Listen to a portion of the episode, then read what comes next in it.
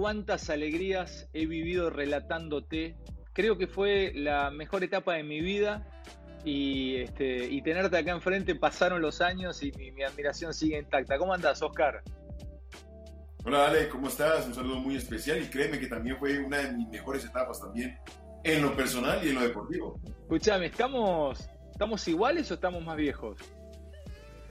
Y yo me siento igual. Yo no sé, que, que la cédula diga otra cosa es una cosa totalmente distinta, pero yo me siento con energía, con ganas de, de aprender todos los días, de reinventarme esta situación que estamos viviendo nos va a llevar, nos va a obligar a reinventarnos totalmente. Contame una cosa, eh, vos empezás desde la derrota, vos no naciste ganador, porque ahí, ahí tengo entendido que, por lo que leí, que tus debuts eh, arrancaron los dos en, primera división. Cuando te toca este, eh, tu primera entrada, perdés 2 a 1 en, tu debut, recordámelo, en tu debut profesional en primera división jugamos contra el Cúcuta Deportivo. Ese día René no quiso tapar. Eh, René me dio la oportunidad de tapar. René es una persona muy amplia, es una persona tranquila, eh, muy buen amigo. Y me dijo, Cordovita, tape usted hoy. 1988. Atajé ese partido. Pará, pará, pará. Pues eh, esas cosas me encantan. Te dijo, Cordovita, ataje usted hoy. Me, me emociona. Es como de un caballero medieval al otro. Cordovita, ataje usted hoy, te dijo René Guita. Sí. Estamos en Cúcuta. Me dijo, Cordovita, ¿quiere tapar? Y yo, sí. Pues, ¿qué No le daba ni gripa. Es más, no le da ni coronavirus. Lo puedes poner en medio de, todo el mundo. No le da ni coronavirus. Y me dijo, tape usted hoy. Listo, pues, hablemos con Pacho. Y me, me dieron la oportunidad de atajar ese día en Cúcuta. Perdimos, pero fue mi debut a nivel profesional, era el, el descorche, era la primera vez. Luego, una famosa que, que, me marcó mucho, es más, me sigue marcando, que fue el famoso 7-3 del partido Santa Fe Millonario en Bogotá. Pero ese debut fue fundamental para mí, el, el primer espaldarazo y de quién venía, ¿no? De, de Millonarios te vas al... Claro, y ahí tuviste una llamada, este, hablaste con Valenciano y le decís, eh, ¿hay alguna posibilidad de irme a jugar a Barranquilla? Y él te dice, olvídate porque acá el arquero, si a René Guita no le entra ni la gripe, acá no tienes ninguna chance con nuestro arquero titular. Entonces decidís ir al Once Caldas. Fue así, ¿no? Correcto. Nos vamos para el Once Caldas, me encuentro con un técnico que era el Pisi Restrepo, el Pisis manejaba un sistema muy parecido a lo que era la selección Colombia en ese momento, que era el arquero libero y jugar en línea, y fuimos el mejor equipo del semestre. Le ganamos el punto de unificación, que era como un título al Junior de Barranquilla de, de Tío Valderrama, de Valenciano y todo su combo. Le ganamos el punto de unificación y en ese momento Pacho me convoca para que fuera el arquero que reemplazaba a René, que se había fracturado, creo que fue tibia peroné en un partido en Armenia. Ah, mira vos. O sea, tenés la, pero vos tuviste, la, cuando el Pisis Restrepo jugaba con el mismo sistema o parecido a la selección, ¿vos viste eso o tuviste suerte ahí? Tenés el primer golpe de suerte de tu carrera, porque se te combinó todo. Lamentablemente se fractura René Guita, pero tal vez si no hubiera jugado tu equipo como jugaba la selección, elegían otro arquero. ¿Lo buscaste o fue casualidad? Fue casualidad, pero acuérdate que yo debuto en Atlético Nacional, año 88. Sí. Parte de ese debut buscado porque Pacho busca un arquero que supiese jugar con los pies. Y por una recomendación del preparador físico que era Diego Barragán, me traen Atlético Nacional, pero Diego le advierte, mira, con Oscar pasa algo muy especial y es, no es un chico común del fútbol, no es un chico estrato 0, 1, 2, sino que es un muchacho 3, 4, donde tiene la posibilidad de educarse bien. La academia mía es de maristas y jesuitas. Él le da una locura, agarra su maleta y se regresa a estudiar y nos deja todo tirado. Pacho le dice, déjalo que venga, que cobre su primer sueldo y que juegue su primer partido profesional. Pues mira, no se equivocó. Siempre que me encuentro a Pacho en mi vida, mi vida cambia exponencialmente para bien, gracias a Dios. Qué interesante eso. Siempre que te lo cruzas a Maturana, tu vida cambió. A ver, hacé foco ahí, explícame por qué, dame un poquito más. Mira, mi edad cuando Pacho Maturana me lleva a Atlético Nacional año 1988. Pato me enseña dos frases que me quedaron marcadas en, en, mi, en, mi, en toda mi existencia como profesional y es, dignifica tu profesión y como vives juegas. Si tú eres una persona que como vive es desordenada, duerme mal, se alimenta mal, pues tarde o temprano el cuerpo, la vida te la va a cobrar. Y también al respetar tu profesión, dignificarla. Pacho nos enseñó desde muy chicos, y lo digo en lo personal porque tenía 18 años recién cumplidos, nos decía Oscar, o a, a todos nos decía, ustedes tienen la oportunidad de ganar buenos sueldos. Y al ganar buenos sueldos, ustedes tienen que mejorar su calidad de vida. Compran buenos autos, viven en buenos apartamentos, viajan por el mundo. Entonces sus familias tienen que aprovechar esa coyuntura, todas esas facilidades que le da. Hoy te lo digo y no me da pena porque lo digo es con orgullo. Mi hija mayor, Tatiana, vive en Dubai, te habla cinco idiomas. Mi hija menor, Vanessa, tiene 24 años, va a cumplir 25, claro que en estos días, ¿no? Va a cumplir 25, habla inglés, habla español, algo italiano y es una gran defensora del fútbol femenino, que ella le da rabia cuando le dicen fútbol femenino porque es el fútbol que se practica por mujeres el se practica por hombres. Y tengo el enano que habla dos idiomas y gracias a eso, a que le daba la oportunidad a mis hijos de que se manejaran en espacios donde le permitieran crecer. Entonces, yo soy futbolista de élite, me comporto como futbolista de élite, como cuido, como me alimento, como me visto, donde vivo, todos esos elementos. Eh, tuviste la chance de jugar, para mí, lo pongo al nivel de Maradona poquito, no, no, no al nivel, pero por lo menos un escalón por debajo, pero lo pongo entre los tres mejores jugadores que yo disfruté ver jugar. Porque una cosa es un mejor jugador y otra cosa es el tipo que disfrutás. Es como un cantante. A vos te puede gustar Pavarotti o te puede gustar eh, este, Gustavo Cerati. Estamos hablando de música, de canto. Y te estoy hablando del pibe Valderrama. Contame el pibe Valderrama. ¿Está, está en el nivel de, de los grandes que, viste. Contame cómo era tenerlo al lado, de compañero. Mira, Carlos es una persona muy especial. Siempre estaba atento para lo que pudiese pasar y en qué momento empoderarse de la, de la banda de capitán como tal. Siempre fue el capitán, pero no todas las veces actuaba como el capitán. Cuando el que tenía que llevar la batuta era Freddy Rincón, llevaba la orquesta Freddy Rincón con su potencia.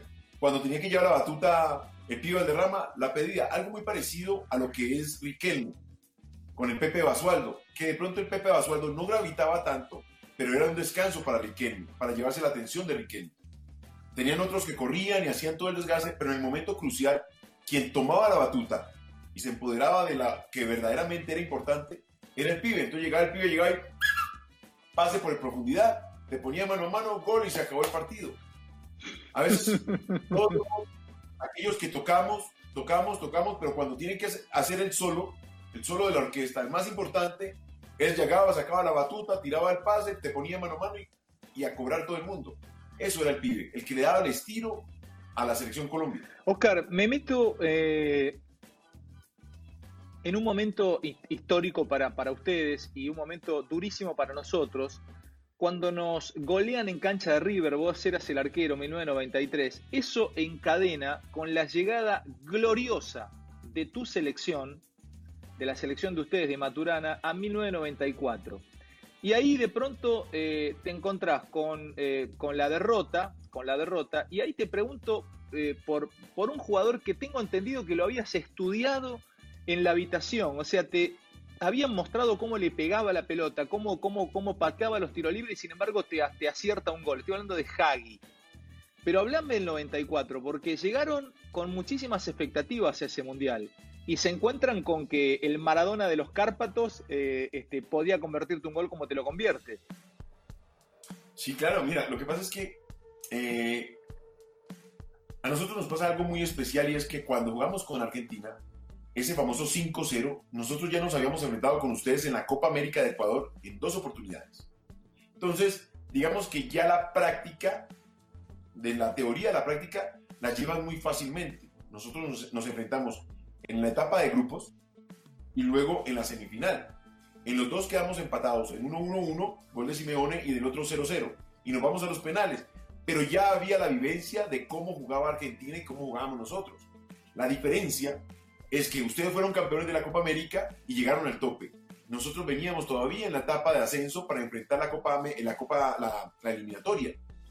Cuando los agarramos a ustedes en la eliminatoria, nosotros ya íbamos en el tope de rendimiento y Argentina ya venía en la curva baja del, rendimiento. Ahí es donde sacamos la diferencia que los mandamos a ustedes al repechaje.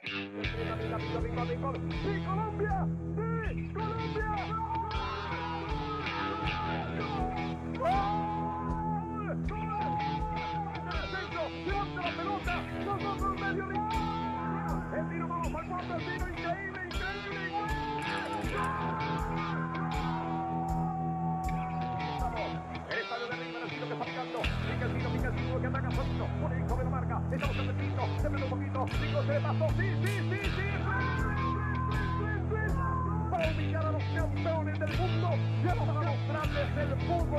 transmisión que llega al mundo entero.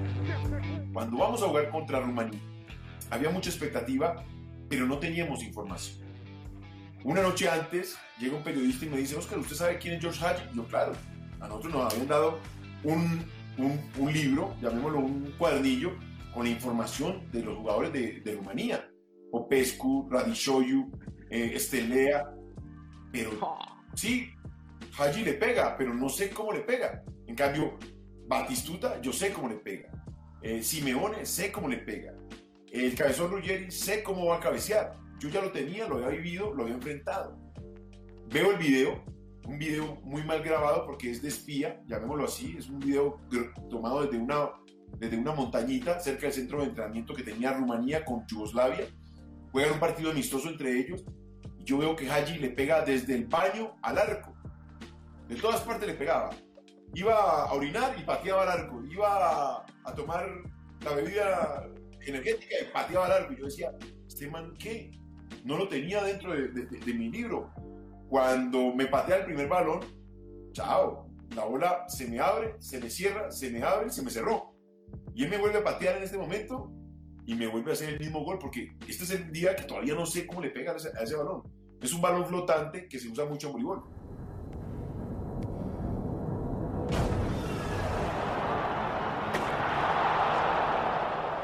No sé cómo preguntártelo, pero necesito preguntártelo. ¿Cómo fue el momento en que te enterás del, asesinato de Escobar? porque tengo entendido que ustedes ya no, no entendían. Vos, hablabas con Pacho Maturana y, no, y Pacho creo que se te larga a llorar en la concentración en Estados Unidos.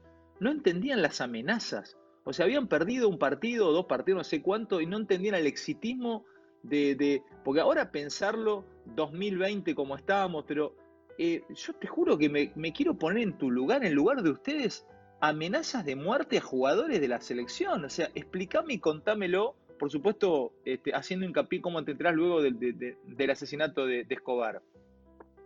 Mira, nosotros perdemos con Rumanía 3-1, perfecto, no hay problema. Eh, en esa época, el mejor tercero podía clasificar. Y el mejor tercero significaba era poderle ganar a Estados Unidos y luego le ganabas a Suiza y seis puntos. Lo que hiciera Rumanía después nos, nos era indiferente. Tú respondes por lo tuyo. Entonces empezamos a preparar el partido contra Estados Unidos un Estados Unidos que lo habíamos enfrentado en cinco oportunidades, le habíamos ganado en tres y habíamos empatado en dos, nunca habíamos perdido. Por ende, por ende, había tranquilidad de que íbamos a enfrentar ese partido tranquilamente. Preparamos el partido, todo va bien, sí hubo un roce entre, entre Freddy Rincón y, y Harold Lozano, pero una jugada normal, van arriba, los dos cabecean, se voltean, se dieron manitos así, cachetadita, listo, y llega la hora del partido ¿sí? Cuando yo bajo a la, a la charla técnica, yo ese día normalmente yo no desayuno. Yo lo que me tomo es un café con un pan y ya almuerzo ese, para ir a la ese, encontrona, ese eh, perdón, ese encontronazo entre Harold Lozano y Freddy Rincón había llegado a la prensa colombiana y se había amplificado. O sea, ya la, la, población sabía y tenía eso en la cabeza, que había habido un encontronazo.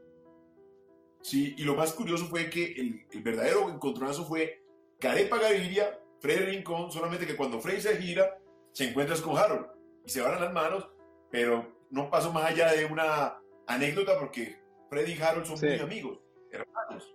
En la mesa siempre comían juntos, entonces todo el mundo muerto de la risa, uy, el, negro no le arrugó y tal y tal. Todo normal porque sabíamos que teníamos seis puntos por delante. Mal, mal, mal. Cuatro puntos que te daba para clasificar como mejor tercero en últimas. Cuando bajo a la, charla técnica, agarro mi taza de café, mi croissant. Yo eso, los días de partido nunca desayuno, sino que almuerzo bien. Y cuando me dice Farid, no supiste lo que pasó, yo le digo, ¿qué pasó? Y estaba en la habitación con, con Farid me dice, amenazaron a Pacho si llega a alinear a Barrabás Gómez. Amenazado Pacho, Bolillo, que era su asistente, Barrabás. Entonces, desde ahí el equipo se quiebra, es la verdad. Tú no, no entiendes cómo cuando le ganas a Argentina con Barrabás en la cancha, eres el mejor equipo del mundo, pero cuando pierdes con Rumania, con Barrabás en la cancha pasas a ser el peor equipo del mundo y amenazado. Pero Pacho, pero Pacho, lo, Pacho, Pacho la sintió esa amenaza, o sea, ustedes ahí se dieron cuenta que le había entrado y lo había, lo estaba, porque una cosa es de escucharlo, otra cosa es que te llegue al corazón. ¿Estaba golpeado, Pacho? Sí, todos lloramos, todos lloramos. Es que, a ver, Ale, hay que eh, ubicarse en el contexto histórico de nuestro país en ese sí, momento. ya lo sé. Era un sí, terrible. Me pone, me pone la piel, me pone la piel de gallina, Oscar.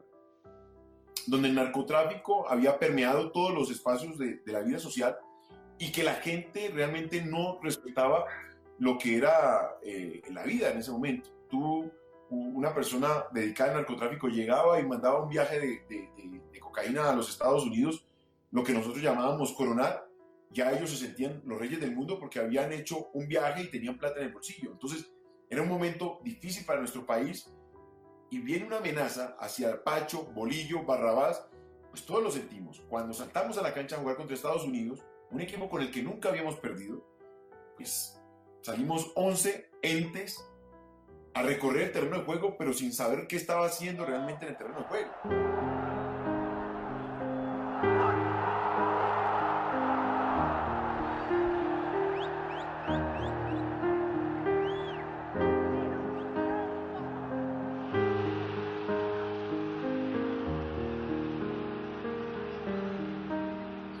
Mira, el Pipa de Ávila tiene una, una jugada al lado de Tony Meola contra el palo y esa bola la mete el Pipa de Ávila con los ojos cerrados.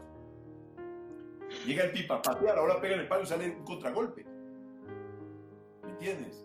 El autogol de Andrés, esa jugada de Andrés siempre la hacía perfecta, cerraba, la tiraba al tiro de esquina y se acabó. Tan de malas que él corta, yo me anticipo y en el espacio donde yo estaba parado la bola entra. En el segundo gol, la bola, te juro, cuando yo, me, yo le salgo al delantero que viene, la bola se me pasa por aquí o por acá, pero yo me giro a ver la pelota y la pelota va para afuera, ¿vale? La pelota va a salir a 50 centímetros del palo y faltando dos metros hace y se mete. No estábamos, no estábamos. Y luego desencadena, porque luego le ganamos a Suiza, pero ya era un partido de trámite. Nos quedamos con tres puntos y con dos Oscar, ¿y cómo te enterás? ¿Y cómo te enterás? ¿Cómo te enterás de la muerte de, de, de Andrés? Mm, la familia de Mónica, de mi esposa, vive en Connecticut, en Harvard. Así que yo no estaba bien. Mi esposa, Mónica y Tatiana estaban en Estados Unidos y nos invitaron a quedarnos en, en, en, Connecticut. Yo dije, ¿qué voy a ir a hacer a Colombia en este momento? Yo me quedo acá con mi familia, reposo un poco y cuando las cosas por vacaciones, que teníamos 15, 20 días de vacaciones, regreso a Colombia y me reinserto a la selección. Normal, como tiene que ser. Cuando a las 4 de la mañana recibo la llamada de una de nuestras mejores amigas que estaba muy vinculada al periodismo y nos llama y nos dice, Oscar, mataron a Andrés. Y le digo, Maura, dime que mataron a otra persona, pero no a Andrés, que era una de las personas más queridas del, de, del pueblo colombiano. Cuando nos dice, me dice, mataron a Andrés, Oscar, pilas. Pero ¿cómo así? Y todo ahí empieza a, como que a, a cambiar, me quedo en Estados Unidos, me regreso, ¿qué hago? Porque era una situación muy especial y, y, decían que seríamos los preferidos de Pacho y dentro de esos preferidos de Pacho venía yo. Qué loco, pero sabes que es increíble y, y ¿qué, ahí pensaste hasta dejar de jugar al fútbol, me imagino, o sea, además del dolor que te mataron un amigo, porque compartías todo con Andrés Escobar, eras, eras compañero, o sea, te, dijiste, no, no vuelvo, dejo de jugar, me quedo acá. Imagínate, no vale la pena, porque es que, ¿cómo pasas de ser uno de los eh, jugadores más queridos del, de, del, país, porque es que Andrés era el más querido. Si nos vamos a poner por escala de valores, Andrés era el caballero del fútbol y después veníamos el resto. O sea, para, para, porque hay muchos chicos, por, escúchame, alguien puede estar viendo esta nota con 16, 17 años y no, no, no lo recuerda. Es como decir hoy un jugador héroe o ídolo de una selección. Puede ser la de Argentina, el 2 de la selección argentina o el 2 de la selección de Colombia. Era hiper conocido, era un tipo amado, o sea, reconocido y querido. Lo que pasa es que era un tipo joven, muy querido, muy carismático, no era el dicharachero, el que creaba conflictos, sino que era el que siempre estaba puesto en su punto y que tenía que dar una declaración, lo hacía a conciencia y con toda la estructura del caso. O sea, era el, como dicen, el novio de las, de, las mamás, el novio perfecto para tu hija. Era el tipo perfecto, un caballero, dentro y fuera de la cancha. Si tú le dices a un hincha de Nacional, Andrés Escobar, se pone a llorar